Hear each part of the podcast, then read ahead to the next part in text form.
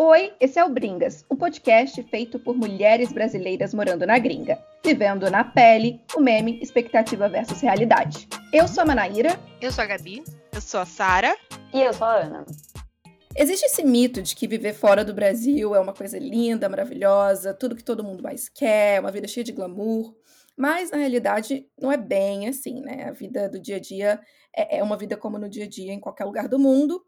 E acho que a gente pode começar falando sobre um dos grandes desafios ou dos grandes dilemas que a gente tem morando fora do Brasil, que é o idioma, né? O que, vocês acham, meninas? É, o idioma, para mim, é a parte mais complicada. Eu demorei muito para me sentir confortável falando em inglês, né? Que a gente mora na Escócia e aqui a língua oficial é o inglês. É, mas antes disso, eu morei nos Estados Unidos também e era muito complicado. Eu não pedia comida em restaurante, eu sempre ia em restaurante com amigos. É, eu sempre pedia para amigos pedirem para mim. Quando eu estava sozinha, eu ia pro McDonald's, só porque era mais simples e eu podia ir direto pro número um, número dois, número três. É, o contexto geral da língua é complicado, porque às vezes a gente quer falar uma piada, quer contar alguma coisa que seria muito engraçada em português e em inglês é tipo faz zero sentido. Acho que isso acontece muito com muitas pessoas que vão morar fora. É, tem tem um, uma frase que eu falo bastante, que eu fiquei burra em duas línguas, que seria no inglês e no português. É, é para mim é bastante complicada. E eu acho que é importante a gente falar que a gente está na Escócia, né? É inglês, mas é um inglês bem é. complicado. E eu me preparei a vida inteira, eu vim de uma posição muito privilegiada, eu tinha feito intercâmbio aqui quando eu tinha 20 anos. E mesmo assim, para trabalhar, para você usar é, vocabulários que você não está acostumada, foi difícil no início. Eu consegui entender exatamente o que as pessoas estavam falando. Meu primeiro emprego aqui, eu tinha que pegar endereço das pessoas. Meu Deus, aquela. O, Os nomes o sotaque. Ruas o sotaque é muito forte. É, e quando você aprende inglês é, com outro sotaque, que foi o meu caso, que era o sotaque americano, quando eu cheguei aqui, eu tinha certeza que eu não tinha aprendido inglês. Eu falava, meu Deus do céu, o que é isso? Eu, é, cada cinco minutos perguntando, pode repetir, por favor? e evitar. É bem isso. E evitar atender telefone. É assim. Nossa. Esse, esse é. meu esse primeiro emprego que eu tive, ele, eu não gostava de ter telefone, mas o menino, um menino que gostava muito de mim, a gente era muito amigo, ele me obrigava. mas eu ficava nervosa do coração bater, porque eu, caraca, eu não vou conseguir entender o que a pessoa tá falando, eu não sei, eu não tô olhando no, no rosto dela, sabe, para entender exatamente qual, como tá mexendo a boca e tal. E até Sim. hoje eu ainda tenho esse problema com o telefone, porque eu fico um pouquinho nervosa lembrando de como foi esse vídeo, sabe? Gerou meio que um trauma, né? É, eu, antes de morar na Escócia, eu morei na Irlanda dois anos, e lá o sotaque também é bem, bem diferente do sotaque inglês que a gente está acostumado quando a gente aprende inglês no Brasil, que geralmente é o sotaque mais americano, ou às vezes até o sotaque inglês, é, que é um pouco mais tradicional. A Irlanda e a Escócia têm sotaques bem diferentes. E eu lembro que meu, eu cheguei na Irlanda com um inglês intermediário, mais ou menos, e eu lembro que meu primeiro desafio do inglês foi logo no primeiro dia. Eu tive que ir no supermercado e aqui, no, no, aqui na Irlanda, o supermercado não te dá uma sacola plástica, né? Se você quiser uma sacola, você tem que comprar. E não, eu comprei um monte de coisa e não tinha sacola no mercado. E, e eu passei, tipo assim, uns 10 minutos no caixa tentando falar, não, mas eu pago a sacola. E o cara me, querendo, me dizendo, não tem sacola nem para pagar. E eu, não, mas eu pago. Ele, não, mas não tem, hoje tá, tá em falta. E foi tipo assim, muitos minutos tentando se comunicar ali, que era uma coisa tipo ridícula. Ah, eu me senti bem idiota depois. E aí várias outras situações que quando acontece você se sente idiota e tal. Mas faz parte do processo. E acho que hoje em dia é, eu meio que aceito que não dá para entender tudo o tempo inteiro, e aí pergunta de novo e tenta se libertar né, dessa, dessa timidez de errar. Porque para aprender a gente tem que errar, né? É, eu, no, em um dos meus empregos aqui, é, que eu precisava atender telefone, eu fugia de todas as formas, mas quando eu precisava atender, é, eu basicamente blo me bloqueava, eu acho, e no final de toda a ligação, eu pedia pra pessoa me mandar por e-mail. Ah, tudo bem, vou fazer o que você pediu, mas você pode, por favor, me mandar por e-mail só pra eu ter documentado e tal. Então eu gravei essa frase na minha cabeça e todo final de ligação eu já, tipo, eu nem prestava atenção no que a pessoa tava falando. Eu já esperava o final hum. da ligação pra falar: não, tudo bem, me manda por e-mail direitinho para poder anotar e tal. É, mas era, mas era um, um, mecanismo de defesa mesmo, de tipo, meu, não vou entender, eu vou ficar nervosa, vou começar a tremer, todo mundo na minha. Porque eu trabalhava no escritório, então todo mundo ia à minha volta ia ouvir o que eu estava falando, desesperador. É, mas quando eu paro pra pensar, no Brasil, às vezes a gente não entende o que a pessoa fala mesmo. E eu ia comentar isso. E aí a gente fala a simples pergunta de, pode repetir que eu não entendi? Desculpa, eu não entendi o que você falou, não tô ouvindo. E aqui a gente tem um pânico de falar, eu não entendi o que você está dizendo, que é, é surreal. Eu acho isso muito importante. É, quando, quando eu me toquei que, que em português, às vezes, eu tinha essa dificuldade de ouvir, ou uma palavra eu não entendi. Até em música, às vezes, a gente se confunde tantas músicas, né? Que a gente hum. acha que falou uma coisa e era outra. Então, quando eu uhum. tive essa, esse entendimento, foi muito mais fácil aceitar. De vez em quando a gente não vai entender mesmo. É. Vocês já pensaram e... em desistir por causa do inglês? Tipo, em determinado momento, não, não dá mais, não é para mim, não vou conseguir aprender mais que isso, não dá, eu preciso falar português, vou voltar, ou algo do tipo? Às vezes, eu acho que já rolou esses bloqueios, mas eu acho que o bloqueio de tipo, ai, não vou aprender o idioma tem mais a ver com o momento que você está vivendo emocionalmente naquele lugar, e aí o idioma se torna um, um, um desafio muito grande, é, e aí você desacredita que você vai melhorar, que você pode alcançar e tal, e pode chegar lá. É, mas eu acho que tem uma coisa que sempre me falam aqui, que eu acho que é bom a gente ter em mente. Que, cara, as pessoas aqui, que são daqui, geralmente não falam nenhuma outra língua sem ser o inglês. Então, nós já somos pessoas, é, como é que se fala? Multilínguas? Bilíngues, é, né? Bilíngues. Bilíngues. Olha lá, o, o português ficando pior, ficando pior. É assim mesmo. É. Então, nós já, já somos pessoas bilíngues, a gente já fala mais de, uma, mais de um idioma, é, então a gente já está meio que na frente intelectualmente, é, não querendo ser melhor que ninguém, mas no sentido de que às vezes a gente se coloca muito para baixo intelectualmente porque a gente não fala o idioma perfeitamente. Mas, cara, a gente fala mais de um idioma, as pessoas aqui não falam. É, eu tinha uma colega de trabalho que às vezes eu falava para ela, ah, desculpa, meu inglês é ruim. Aí ela falava para mim, ah, seu inglês é muito melhor que meu português. Só que eu não sentia isso como um elogio eu ficava ainda pior. Eu ficava, meu Deus, uhum. óbvio que é. Me... se, é melhor do que o é. seu português, que você nem fala, caralho, que. Opa! O que, que, que, que eu vou fazer? tipo, tá muito Sim. ruim ainda. E aí eu não, eu não costumava a ter esse pensamento de que é um elogio e tal. Mas realmente, é, a gente consegue se comunicar, pelo menos, em, em outra língua, né? É, coisa que a maioria das pessoas que moram aqui, que são nativos, é, não conseguem. Sim. E vocês já pensaram em, em desistir, assim? Só finalizando esse assunto do idioma? É. Eu não. Por causa do idioma. Eu já tive muito preconceito com o meu sotaque. Eu já tive muito preconceito quando uma pessoa vira para mim e fala: é, Você é do Brasil? Ou da onde você é? Eu ficava muito chateada de tipo, caracas, meu, eu não, meu, meu,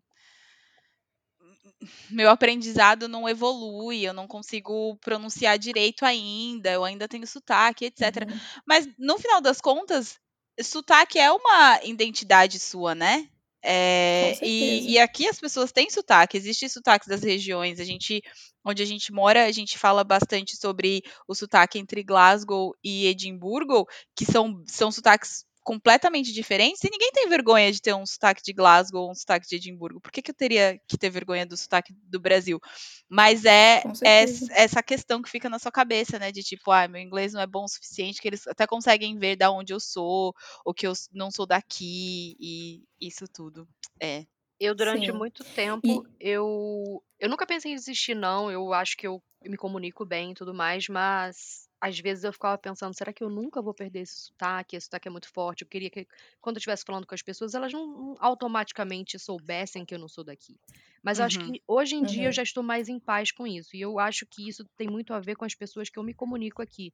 O pessoal do meu trabalho, eles são muito acolhedores. Então, eles viram pra mim e falam: Gabi, isso é a sua cultura, isso é o jeito que você fala. Você vai falar com sotaque, mas eu, eu acho até sexy. Eu gosto do jeito que você fala porque ele é diferente e é Fofo. fofo.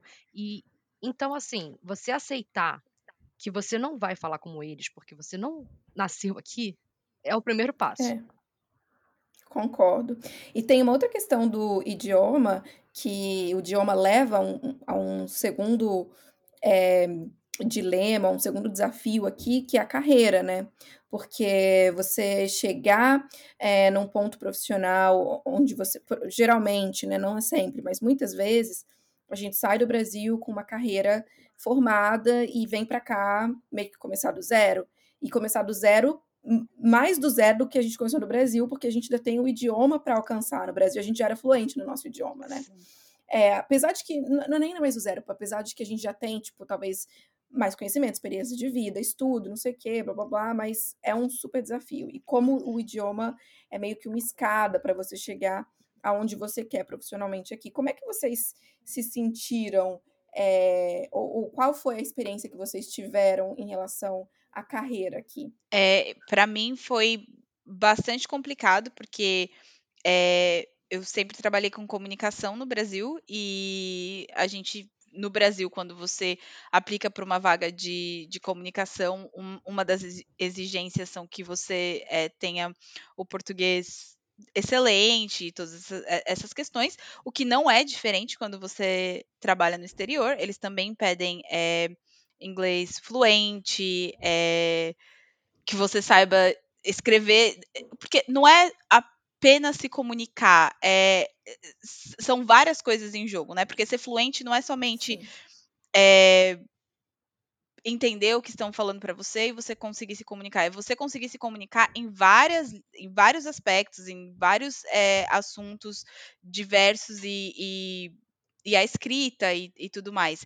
Então, a carreira para mim foi muito difícil porque desde o começo eu sempre criei uma barreira de que eu não poderia trabalhar com é, comunicação porque eu não era fluente o suficiente, porque eu precisaria. Então, assim, durante toda a minha estada é, na Escócia, desde quando eu mudei para cá, eu sempre procurei, ah, eu vou fazer outro curso de inglês. Ah, agora eu vou me aperfeiçoar no inglês. Ah, vou fazer mais um curso de inglês só para ver se se dá mesmo. Porque eu tinha esse preconceito com, com a língua mesmo, de tipo, ah, se eu não for fluente, se eu não, não é, gabaritar tudo que eu tenho para gabaritar no inglês, eu não vou conseguir o emprego que eu almejo. Como foi para vocês? Eu tive esse mesmo problema. Durante muitos anos eu fiquei presa num, num trabalho que não era de comunicação, porque eu achava que eu não estava pronta, porque eu achava que eu ia ter que criar ou escrever, sei lá, fazer uma redação em inglês e que nunca seria tão boa como de uma pessoa nativa. Mas a partir do momento que eu entendi que isso tudo bem e que eu e na comunicação eu posso trabalhar com análise, eu posso trabalhar com anúncios, eu posso trabalhar com outras coisas que não, não demandem tanto essa parte da desenvolvimento de texto, eu comecei a me sentir muito mais tranquila. E aí eu resolvi ir para esse lado, entendeu? Porque no Brasil eu trabalhava com comunicação, mas fazia tudo, eh, até redação e tudo mais. E hoje em dia eu trabalho mais com essa parte de, de anúncio, de analisar, de ver como é que tá eh, as vendas e os canais e tudo mais. E uma coisa que me ajudou muito foram vocês, na verdade, né? Você, porque eu vira- virava para vocês e falava, não é, não é possível, agora eu não vou conseguir esse emprego. E vocês mesmos me falaram, vai sim, vai sim. E Sim. mudou a minha vida. É, Maravilhoso. é porque eu eu acho que a gente coloca é, mais barreiras do que existem, né? A gente Sim. a gente nem tenta porque a gente já vem com essa coisa de ah, é, se eu não se eu não tiver um inglês bom, não, não tem não tem como. Ah, já achando que o seu inglês não é bom, né?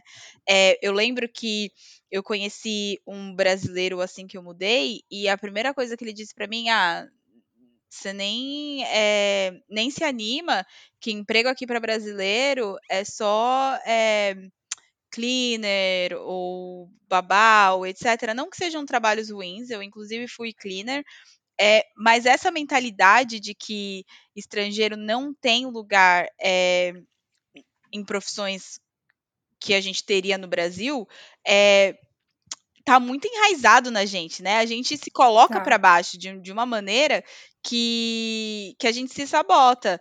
É, a mesma coisa que aconteceu com a Gabi aconteceu comigo. Eu cheguei aqui e eu demorei três anos morando aqui antes de realmente tentar entrar na comunicação. Foi uma coisa de tipo.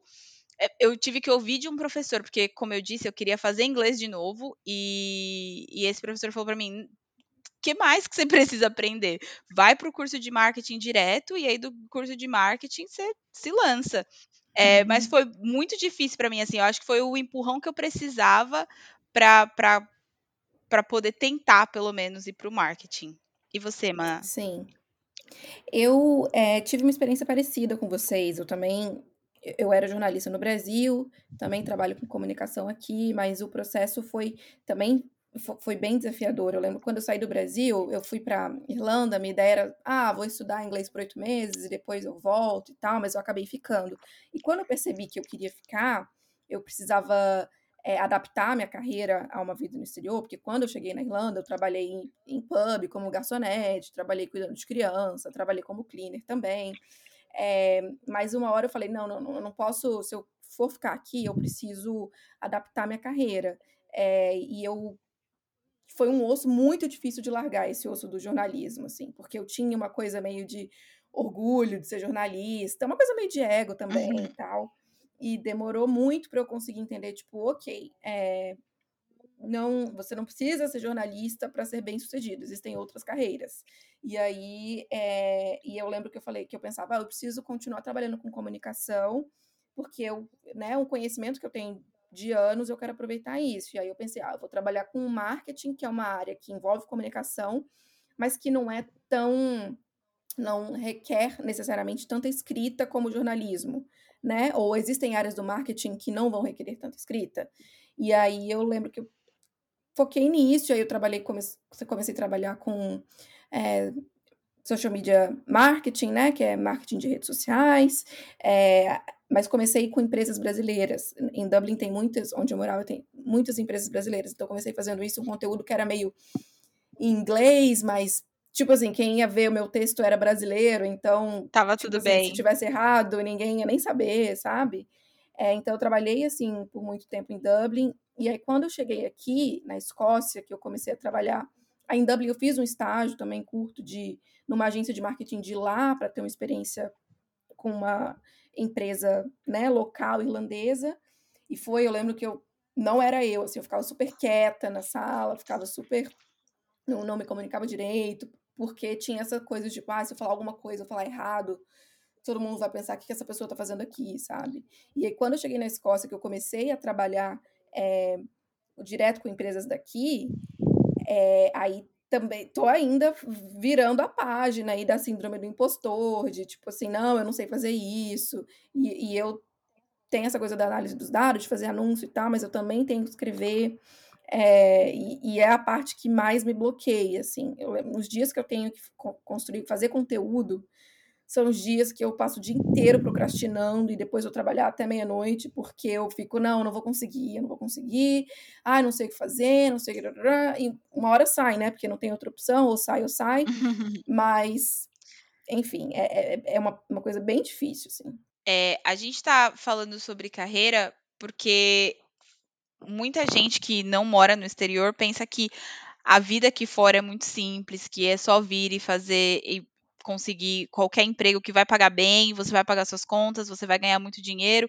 Só que a vida é além do dinheiro, né? Você quer construir uma carreira, você quer ter a vida similar à que você tinha no Brasil, você quer ter uma família, você, se você, né, gostaria de ter uma família no Brasil, você quer ter amigos, você quer ter um trabalho que é, não sei, um trabalho que você almejaria no Brasil, você também vai almejar morando no exterior. Então, assim, é muito chato e é muito glamorizado quando as pessoas pensam que tá no exterior, tá ganhando dinheiro, tá rica. Não é o caso, a gente tem várias batalhas e a carreira eu acho que é a batalha mais difícil que eu tive que passar é, no exterior foi o que eu, o que, que eu vou ser aqui? Como, como que eu, o que, que eu vou conquistar nesse país? É, como que eu vou me posicionar é, profissionalmente por aqui? Não sei como que é para vocês. Faz todo sentido, é, no meu ponto de vista.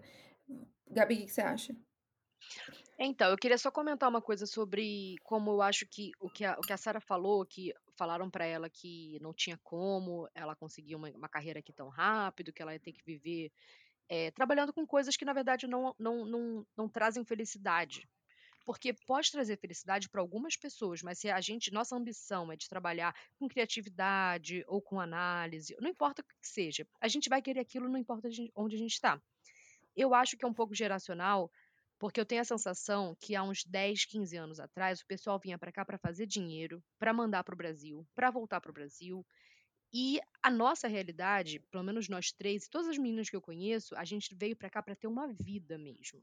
Sim. Então é um pouquinho diferente. Eu acho que agora a gente tem esses, esses imigrantes brasileiros que vêm para cá para ter uma vida, porque eles querem, sei lá, mais, mais é, segurança, uma, uma paz, um, uma coisa que no Brasil tá um pouquinho difícil. tá então, bastante complicado. Então eu vejo muito isso, sabe? Apesar de que a minha tia veio para cá há 35 anos atrás e ela tem uma carreira e tudo mais. Então, no caso, mas eu acho que é muito diferente. Atualmente está vindo muita gente assim preparada para viver mesmo e continuar sua carreira. E isso mudou bastante de uns, sei lá, 10, 15 anos atrás.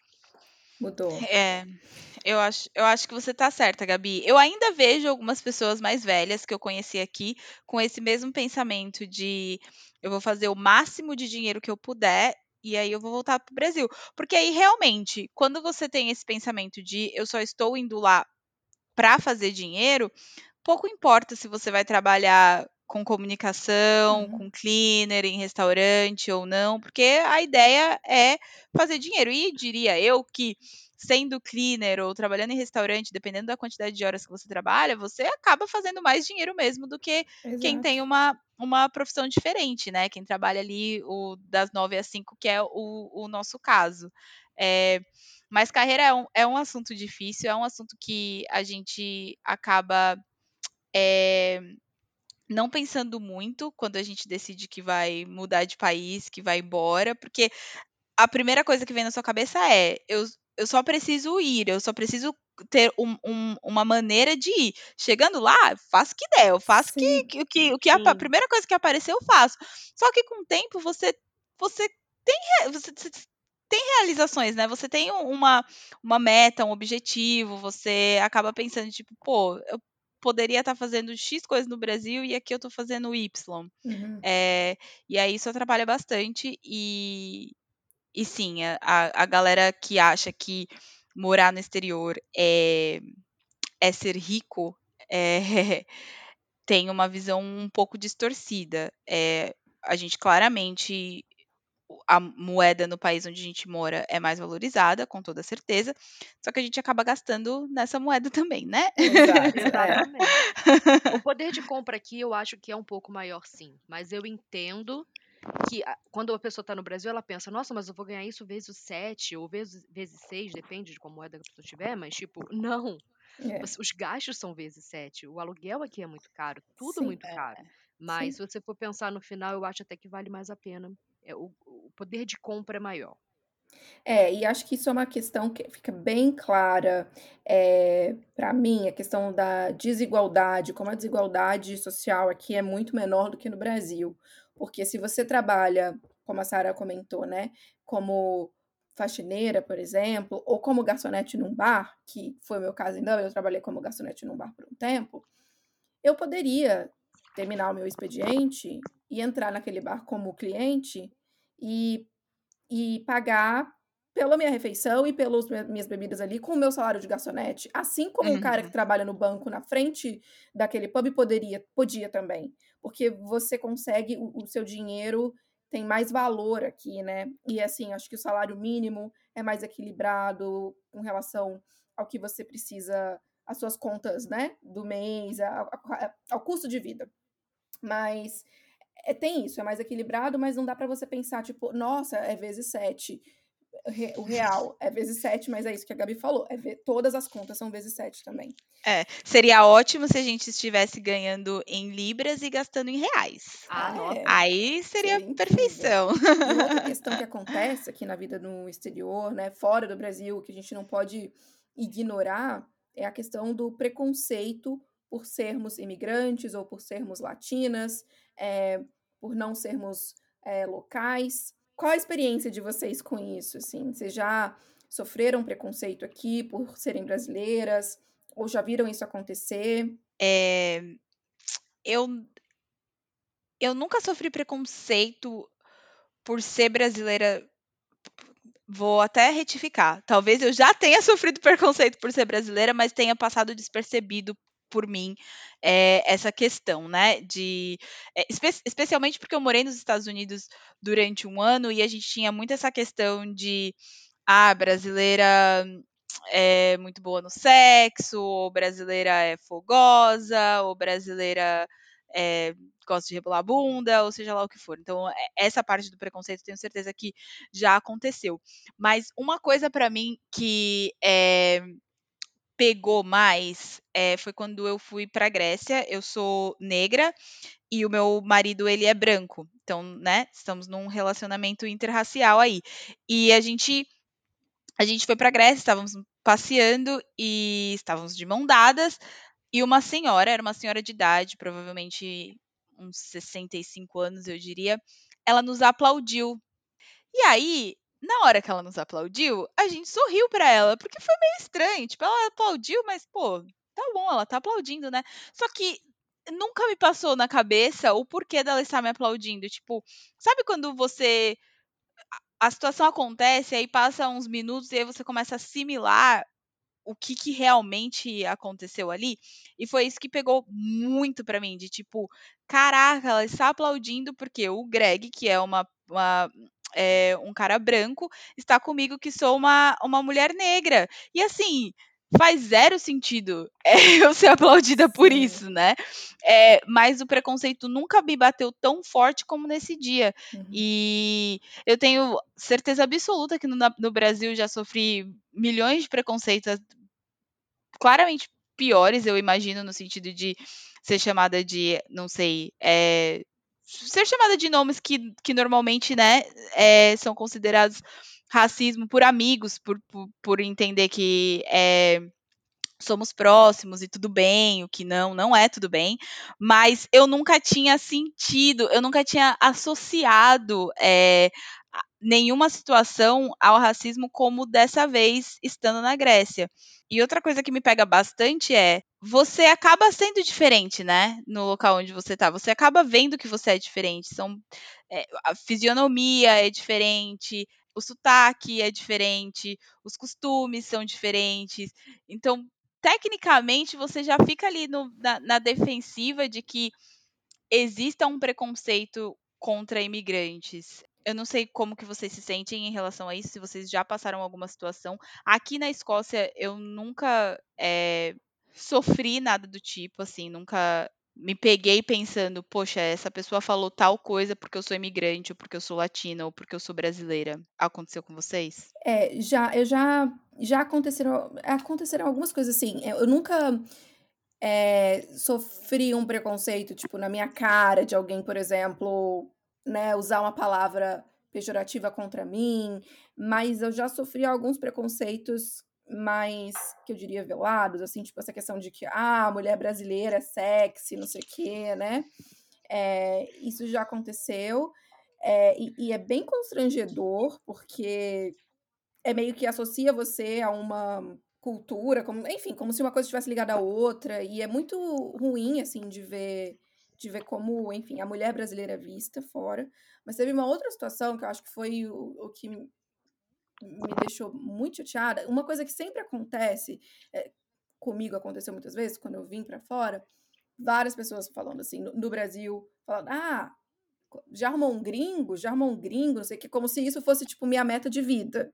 Não, a minha meta de vida não é arrumar um gringo não era arrumar um homem, inclusive vir, vim para cá porque eu queria fugir dessa necessidade de estar, enfim, em, é, em relacionamentos e tal. Mas enfim, isso não tem nada a ver com o assunto.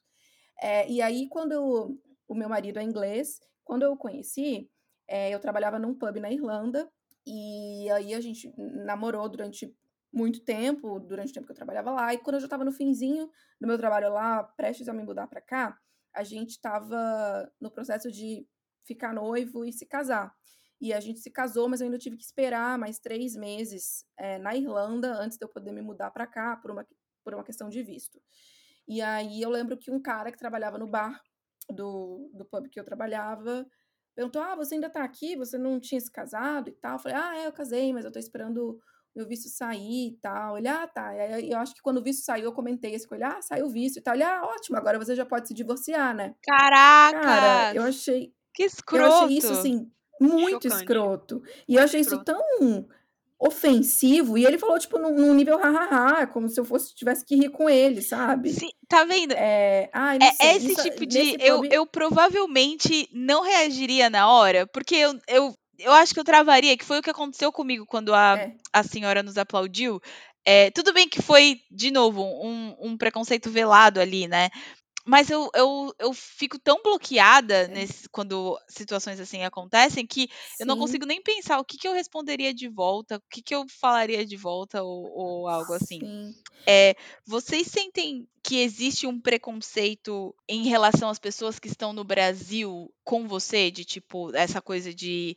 Ah, você foi pro exterior porque você queria casar, ou você foi pro exterior, sei lá. Acho que casar é a, a Uhum. coisa mais é, relevante ne- ne- É, eu, nessa situação, eu né? já ouvi isso de várias pessoas, pessoas próximas, inclusive, família, amigos e tal. É, as pessoas cobram mais. E aí, esse casamento deu certo? Tá feliz, né? Porque casou, e aí como é que é? Fica, fica Nossa, meio que uma horrível, cobrança. gente. É fica esperando o divórcio acontecer para poder é, foi validar isso. Essa é- essa ideia de que o casamento era só de fachada. Exato. É, é Você. muito Muito estranho. pesado, muito É. pesado. Eu, como vim casada com um brasileiro, eu não passei por Uhum, nada disso, né? Uhum. uhum. E, cara, eu tenho uma coisa, né, que eu amo os escoceses, eu acho eles muito acolhedores. Então, eu, felizmente, ou não reparei, ou não aconteceu, porque comigo nunca aconteceu nada de, de preconceito, as pessoas sempre foram muito receptivas. Quando elas perguntam de onde eu sou, eu falo do Brasil, as pessoas sempre abrem um sorriso e falam: ai, que legal, nossa, eu tô louca pra conhecer, eu gostaria de ir ao Rio, eu gostaria de não sei aonde, e que eh, sempre vem com uma, uma, um carinho, um pouco de carinho. Não sei agora, Uhum. depois de quatro anos de Bolsonaro, como é que vai ser, mas, É. tipo, sempre foi com muito carinho ou uma, uma coisa meio chata de, de, de futebol.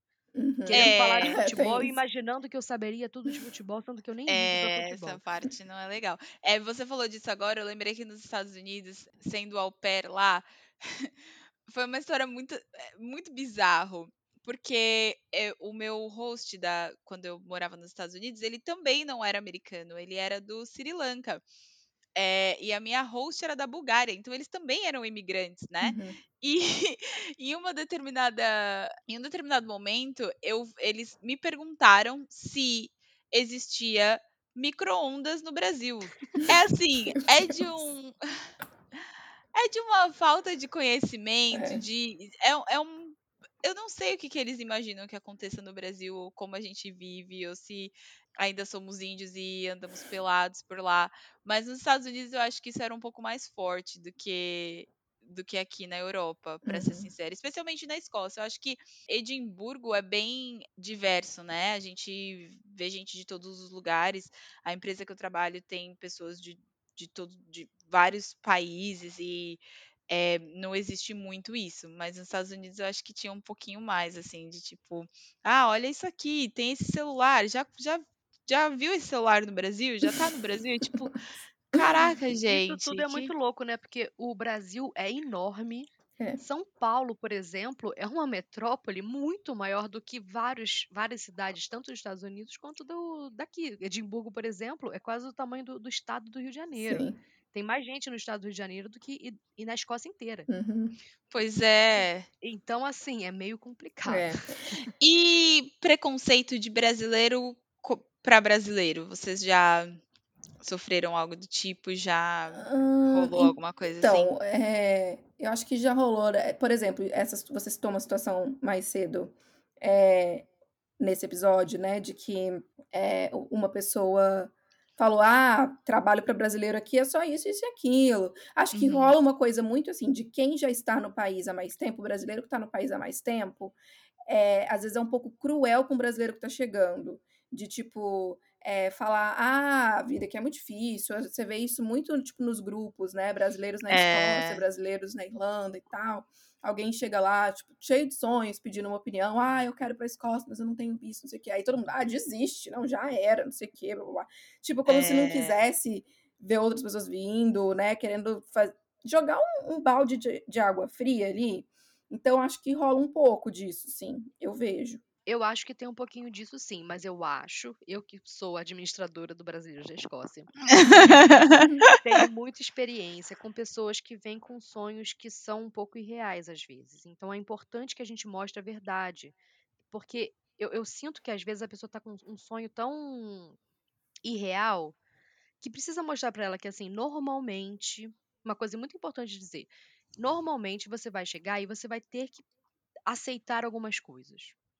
Porque, assim, claro que você pode ter uma carreira, e como nós estamos desenvolvendo nossas carreiras, e a gente está muito feliz, mas Uhum. todo mundo começou um pouquinho do zero. Eu conheço poucas pessoas que já chegaram na, na sua profissão. Sim. Entendeu? A gente tem milhões de, de. Milhões não, mentira. Mas a gente tem vários exemplos no nosso próprio grupo de pessoas que estão super bem sucedidas, mas elas começaram nos primeiros meses ou tá nos primeiros anos fazendo coisas que não eram exatamente a carreira delas, né? É, mas eu eu acho que importante que a pessoa saiba que ela não vai chegar aqui já, sei lá, ser um engenheiro, que ele já vai chegar sendo engenheiro. Sim. Ele vai ter que é, passar por um, um processo de adaptação, de entender o inglês, de entender a cultura, até acontecer isso. Porque eu conheço pessoas que vêm pra cá e ficam frustradas que não conseguem de primeiro o seu primeiro emprego perfeito, sabe? Eu acho que é importante Uhum. lembrar isso. sim, mas eu acho que o preconceito nesse sentido do, do grupo é de pessoas já assumirem é, que a pessoa que mandou a, a mensagem ou que postou alguma coisa, ela automaticamente não tem o, o passaporte, ela, ela quer vir ilegal, ela não vai ter chance de vir ilegal. Porque assim, é-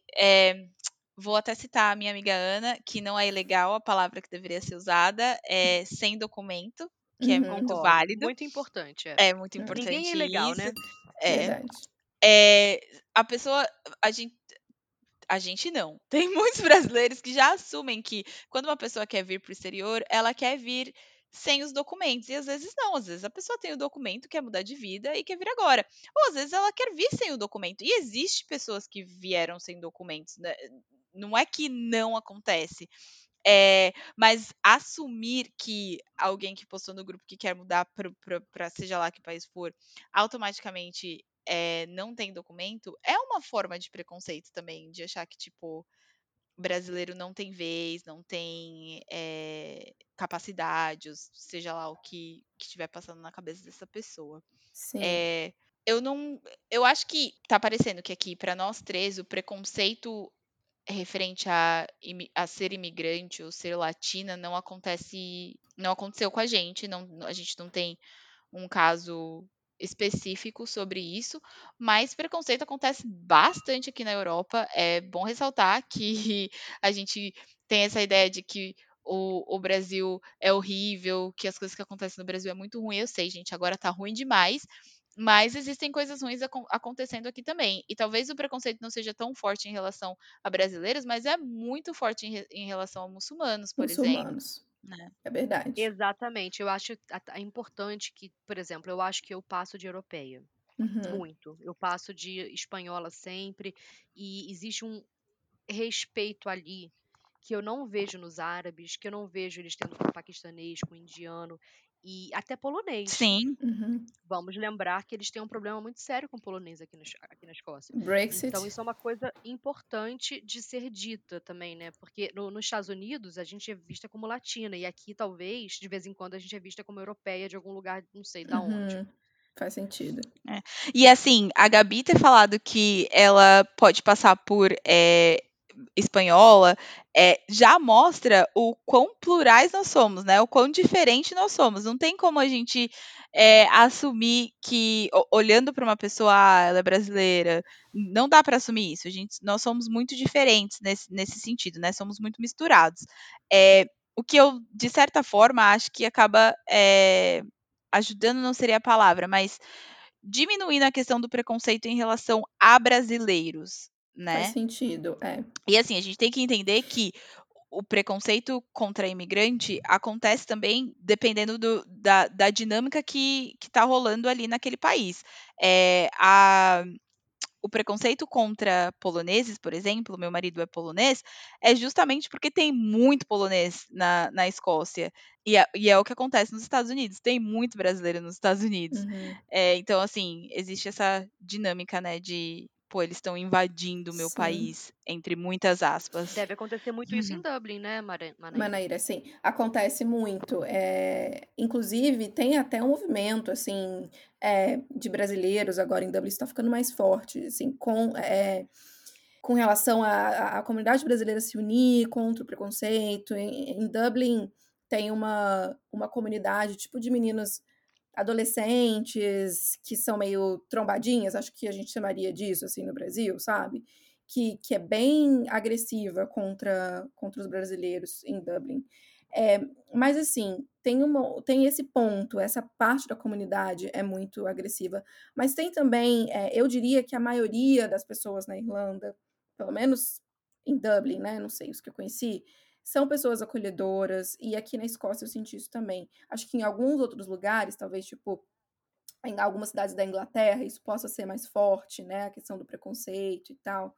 É, e só finalizando a questão do preconceito, uma grande questão aqui é, no Reino Unido que fala sobre isso é o Brexit, né? Que, que é, é uma, uma, um claro recado de que os britânicos não querem se misturar com outras nações é, europeias, inclusive, né? Então você imagina onde é que fica a gente que é latino. É. Mas enfim, só indo para o próximo assunto aqui, para a gente não, não se enrolar muito num só, tem uma outra questão que é, é bem significativa da vida fora, que é a saudade da família, a saudade do nosso país, a saudade dos amigos. É, essa parte é, é difícil.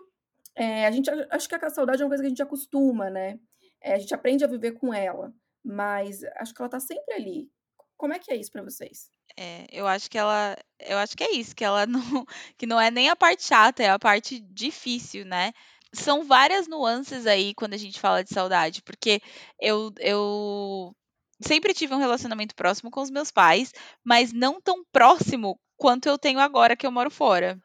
Agora que eu moro aqui, a gente se fala todos os dias, é, a gente se manda mensagem, a gente quer saber o que está acontecendo na vida do outro. É, eu fico preocupadíssima com como eles estão, eles se preocupam em, em determinados assuntos, em como eu estou aqui também. É, mas é o que você falou, ela nunca passa. É, e são saudades de várias coisas. A gente tem saudade da comida, a gente tem saudade dos amigos, a gente tem saudade do tipo de rolê que você ia fazer e que você faria com as pessoas. A gente tem saudade do bar, a gente tem saudade da porção que era servida naquele Uhum. determinado bar, porque aqui É. não tem, aqui é diferente. É. É meio É. estilo de vida, né? O estilo de vida é, É. totalmente diferente. É, eu, eu sempre falo que se eu pudesse trazer todo mundo que eu gosto pra morar aqui e as coisinhas que eu gosto do Brasil em termos de comida e tal, eu estaria 100% feliz, né? Porque não é o Brasil em si, é a ideia, é- não é nem a ideia, é o que você construiu a sua vida inteira estando lá. É tudo que te traz uma memória gostosa e tem aquela memória afetiva e tem aquela coisa tipo, ai, foi tão bom quando eu fui naquele bar na Vila Madalena, aquele dia, coisa que Uhum. É, a gente mora num país gelado, a gente mora num país que mal tem sol, então fica ainda mais complicado para a gente poder ter esse tipo de relação com as pessoas. E aí, o que a gente acaba fazendo? A gente é, cria comunidades brasileiras para poder aliviar um pouco, né, a saudade de tudo que a gente sente lá. Mas é uma parte muito difícil. Exato. Eu acho que não é nem chata, eu acho que é difícil. Difícil. Eu acho também. Eh, tem uma outra questão que envolve a saudade, que pra mim é sofrida, que é a culpa. Eu tenho muita culpa de estar longe da minha família e, tipo, de ter, entre aspas, "abandonado" os meus pais e deixado eles lá sozinhos. E, tipo, isso é uma ilusão da minha cabeça, eu não abandonei eles, eles têm a vida deles, os 2 trabalham, meus irmãos estão lá, minhas irmãs, meu irmão. Mas eu fico tipo: "Ai, coitados, né, não tem minha companhia". Acho que tu pode ter aí tam a fazer uma análise pra entender aí, tem algum egocentrismo envolvido aí também, né, de achar que eu sou a a pessoa mais importante vida dos meus pais. Mas, eh, eu tenho eu convivo muito com essa culpa. Agora uma coisa que eu desenvolvi, isso é muito louco, eu eu sinto, tipo, as pessoas me perguntam: "Ah, sente saudade?" Cara, eu não diria: "Sim, sinto saudade". É muito raro eu sentir isso. Eu me acostumei com as com com com esse sentimento, eu acho que eu me tornei eu criei uma capa pra não deixar esse sentimento meio que me, eh, enfim, me derrubar, sabe. Então Uhum. eu finjo que que tá tudo bem, que não tem nada Não acontecendo. existe. É. É, então, eu acho que eu também tenho um pouco disso, principalmente com família, porque, assim, foi uma decisão minha vir pra cá. E, então, assim, eu aceito muito bem que eu não estou lá, por mais que eu fale com eles todos os dias, eu tô Uhum. muito presente na na na na vida da minha família. Eu acho que o lockdown, inclusive, me fez ficar mais ainda mais, eh, presente na vida da minha irmã, na vida da minha sobrinha. A gente se fala muito, a gente tá muito mais próxima. O que eu acho que eu sinto mais falta nem é de família, de Uhum. verdade, é dos rolês com meus amigos, porque eu continuo nos Ai. grupos, e aí eles marcam, e aí eles postam foto, e aí eu não tô Machuca. lá, e eu não posso estar lá, e eu não tô no casamento, eu não tô no no no aniversário, eu não tô nesses momentos todos que são memórias tão importantes, e que eu construí durante a minha vida inteira, porque eu tenho amigas de trê de que eu tinha 3 anos de idade, eu tenho amigas até hoje.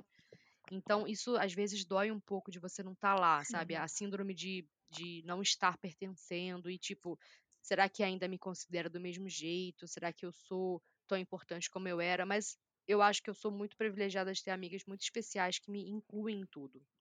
Então mas eu acho que é isso, aí por isso que eu a gente faz essa essa comunidade brasileira, né, porque É. existe uma comunidade brasileira aqui em Edimburgo, que é a nossa.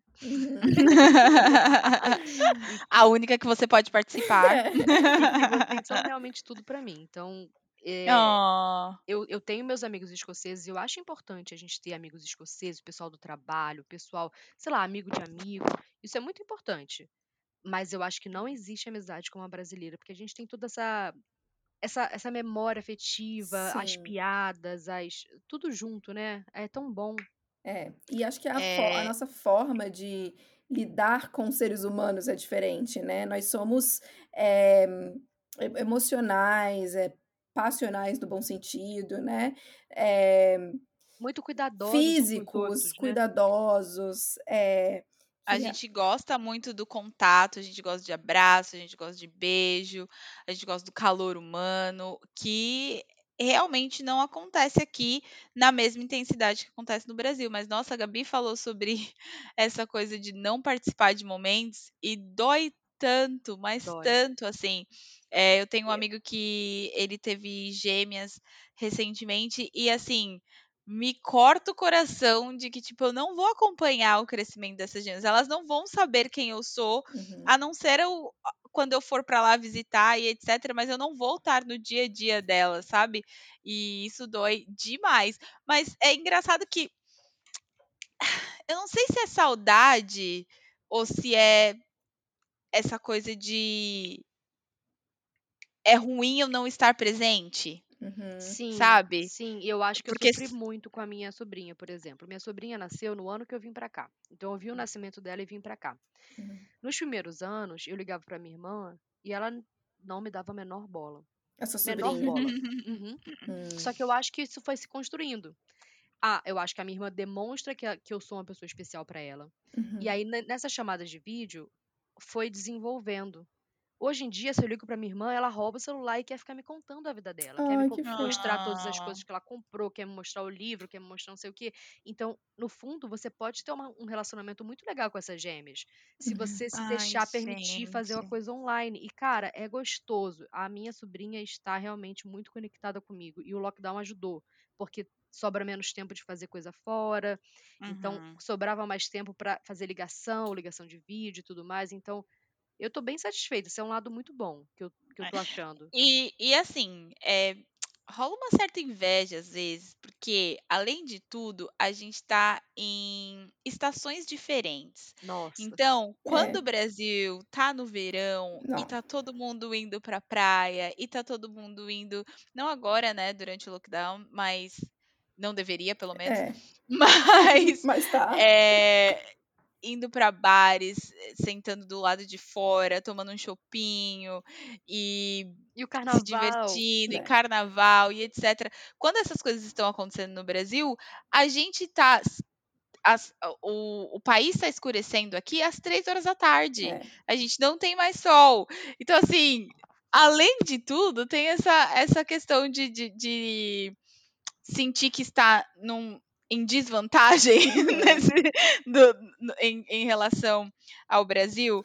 É, eu, o- uma coisa que eu quero perguntar para vocês. Eu não sei se vocês, a Gabi, eu não sei se você voltou pro Brasil é, depois de, de morar aqui, ou, ou, ou quando você fez o intercâmbio, aí você voltou pro Brasil, ou quanto tempo você ficou lá.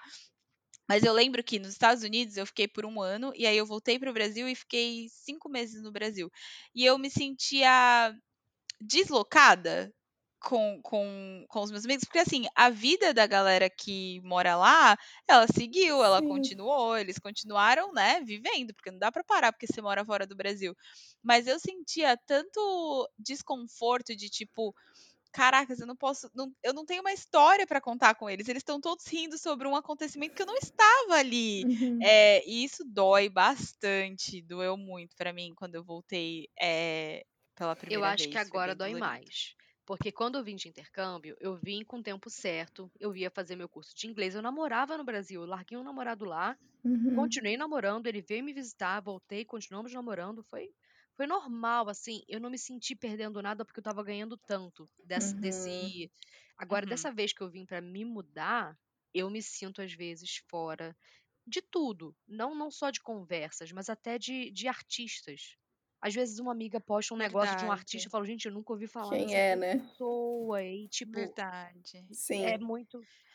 E Você- vocês Essa- acham que essa saudade acaba fazendo com que, com que a gente tente trazer o Brasil para onde a gente está? Eu sempre tive um, um certo preconceito, vou ser sincera, de quando a gente fica, ah, vamos colocar música brasileira, ah, vamos falar português, ah, vamos fazer o que fazer no Brasil. Mas morando fora seis anos agora, É. chega uma hora que você, tipo, porra, eu preciso É disso, eu necessário. mereço, eu mereço isso. Mas como vocês se sentem, assim? Vocês gostam dessa coisa de vamos trazer tudo que a gente tem do Brasil pra cá pra fazer ficar mais fácil? Eu sinto muita saudade que tem que estar aqui, ou não? Ou tá tudo bem? Vocês preferem visitar o Brasil e matar a Ah, eu saudade sou lá super e é pessoa. Ai, desculpa, Manaíra. pode Não, não, não, vai. Eu sou super essa pessoa, eu como arroz com feijão. E é diferente também, porque vocês duas são casadas com estrangeiros, né? É. Eu sou casada com Uhum. um brasileiro. Então, aqui em casa a gente fala português o tempo todo, a gente come Uhum. farofa, arroz, feijão. Ai, é, maravilhoso. a gente não, não perde muito isso. Eu acho que eu perco mais essas coisas do artista ou da novela que tá passando, alguma coisa assim que eu, que eu às vezes não acompanho. Mas uma coisa que eu sinto muito forte é que vocês, principalmente no lockdown, talvez, ficaram muito restritas a, a, a falar só inglês, a viver uma cultura Uhum. que não é a nossa, né? E eu, eu, Ah, não, aqui em casa, Greg cozinha arroz e feijão, tem essa não. Perfeito, perfeito. E todos eles gostam, né? A nossa amiga Enói, que É. não tá aqui. Ele, O, o o, Darren, o marido ele dela, é o louco namorado com dela arroz também e gosta. feijão. Ah, é maravilhoso, né? É, eu sinto assim, as saudades que eu sinto é, das coisas ou das, né, da- da- das atividades, eu sinto muita saudade de ter mais oportunidade de ter calor ou dias claros. É, isso aí dói. E uma outra coisa, assim, mas é uma coisa meio que, como a Gabi falou antes, como foi uma escolha minha vir pra cá, É, eu acho que o mundo ideal seria ah, eu, eu poder ir para o Brasil, que é o que eu tento fazer esse ano, não, não deu por causa da pandemia, né? Poder ir para o Brasil, vamos tentar ficar lá dois meses de boa, sabe? Mas não dá para ficar dois meses, né? Porque a gente tem que trabalhar e tal. E aí vai lá no, na época do, que é inverno aqui, fica lá uns dois meses, relaxa e vem, volta e vive a vida aqui. E uma outra coisa que eu que se eu pudesse eu faria para resolver a questão da saudade é trazer as pessoas que eu amo para morar aqui. É o que a Eu falou. sempre, eu sempre quis fazer isso. E aí uma vez eu ouvi da minha mãe assim: "Mas filha, quem decidiu mudar foi você. Quem Hum. decidiu ir embora foi você. Eu não, eu não impedi o seu sonho de, de morar em outro país, porque ele é seu, mas Uhum. não é meu.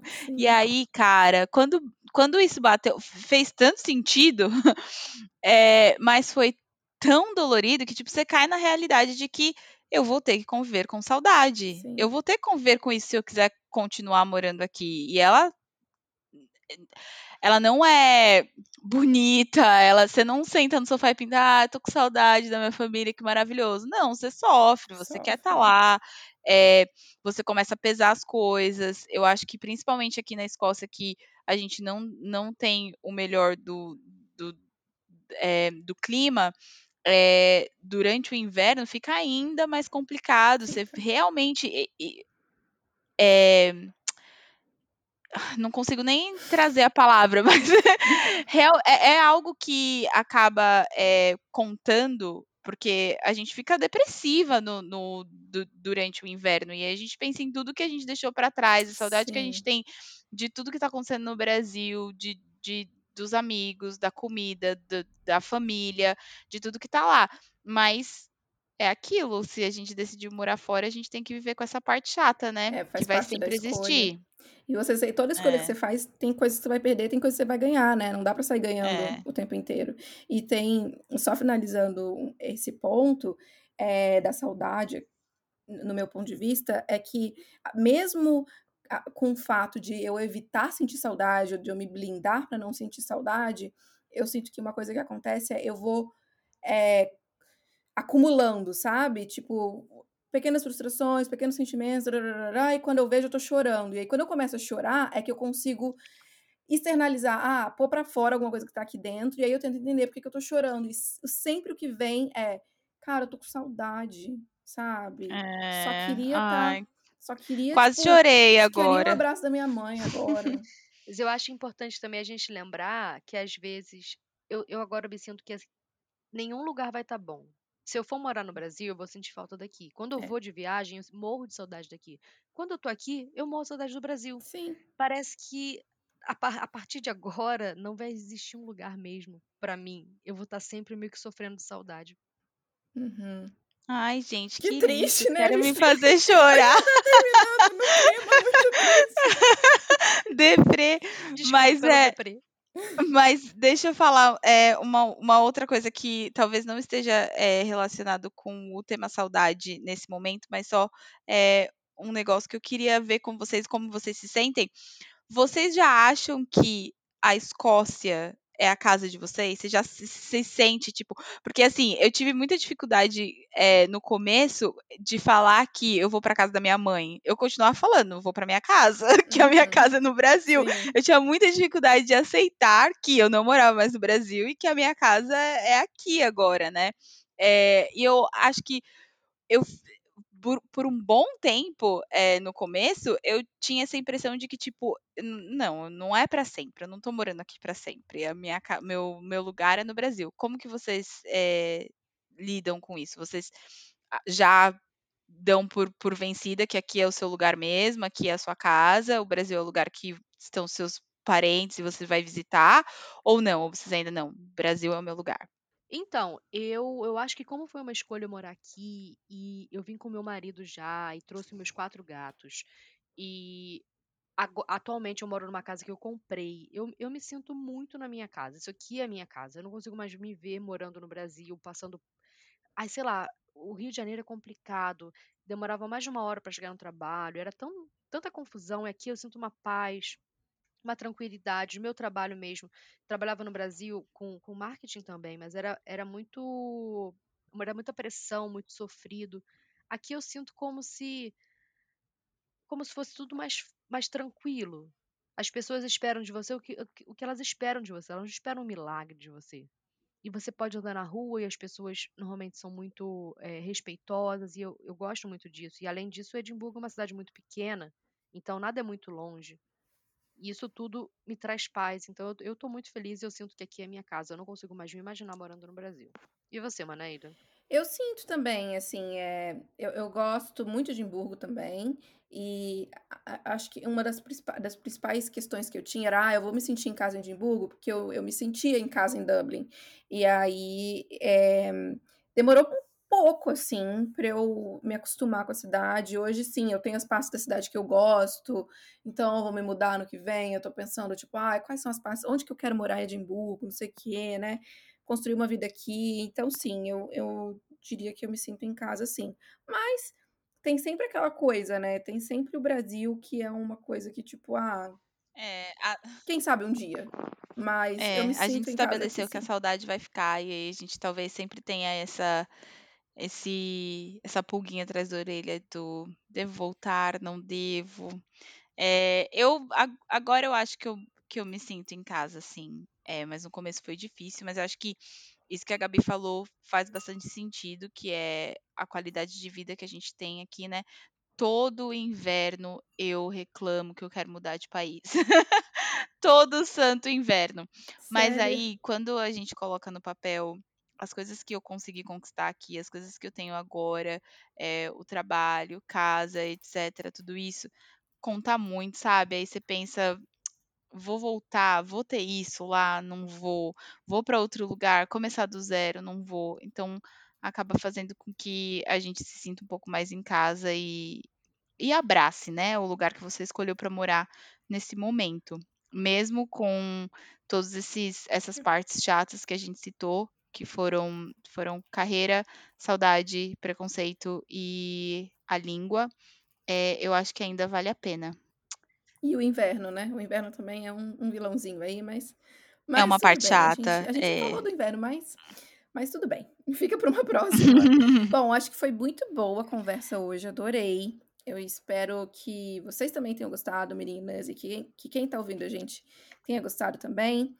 É, nós três aqui separamos é, duas indicações para o pessoal que está ouvindo, é, que queira, enfim, interagir com outros conteúdos que tem a ver com o que a gente está falando aqui. Um é o Facebook, o grupo do Facebook LDRV na Gringa. É, a Gabi que indicou esse maravilhoso. Fala um pouquinho aí dele, Gabi. Ah, é um grupo muito divertido que as pessoas, elas meio que se ajudam em tudo. Então, tem um pessoal que vai contar casos de, de coisas que aconteceram no país que eles estão e como é a interação com os gringos. Tem também é, pessoas que postam assim, como é que é morar na Hungria? E aí vem um monte de gente que conta experiência, então é muito divertido e é muito acolhedor. Todo mundo se ajuda o tempo todo. Então, eu acho que vale a pena. Se você está pensando em morar no exterior, entra no grupo, poste a sua pergunta e, e vê, vê o que o pessoal vai falar. Boa. Outro, outra indicação é o podcast Chá com Rapadura. É com Rapadura? Acho que é, não é? Isso. Chá com Rapadura. É de umas meninas que moram em Londres. É, eu acho. Elas são do Ceará e moram em Londres. E o podcast é muito engraçado, dou muita risada. Elas falam de coisas do Brasil, mas falam de coisas aqui do Reino Unido também. É, é bem legal. Conheci esse podcast pela Sara, ela que me indicou e, e já tô viciada. É muito maneiro, a gente dá muita risada com elas. Elas são super engraçadas e elas trazem histórias engraçadas do Brasil e elas falam coisas engraçadas que acontecem aqui em Londres também. É, tem alguns episódios mais sérios, claro, mas elas são demais. Vão lá e deem o play. Isso mesmo. Ótimo, maravilhoso. Foi adorei, ótimo. Adorei, Espero que todo mundo tenha gostado. Vamos, vamos fazer mais. Até... Vamos. Pois é, tomei até quase uma garrafa inteira de vinho. Isso, é isso aí. Assim que é bom, porque sai a Né? Exato. Exato. Obrigada, meninas. Obrigada. Obrigada, gente. Um beijo. Beijo. beijo.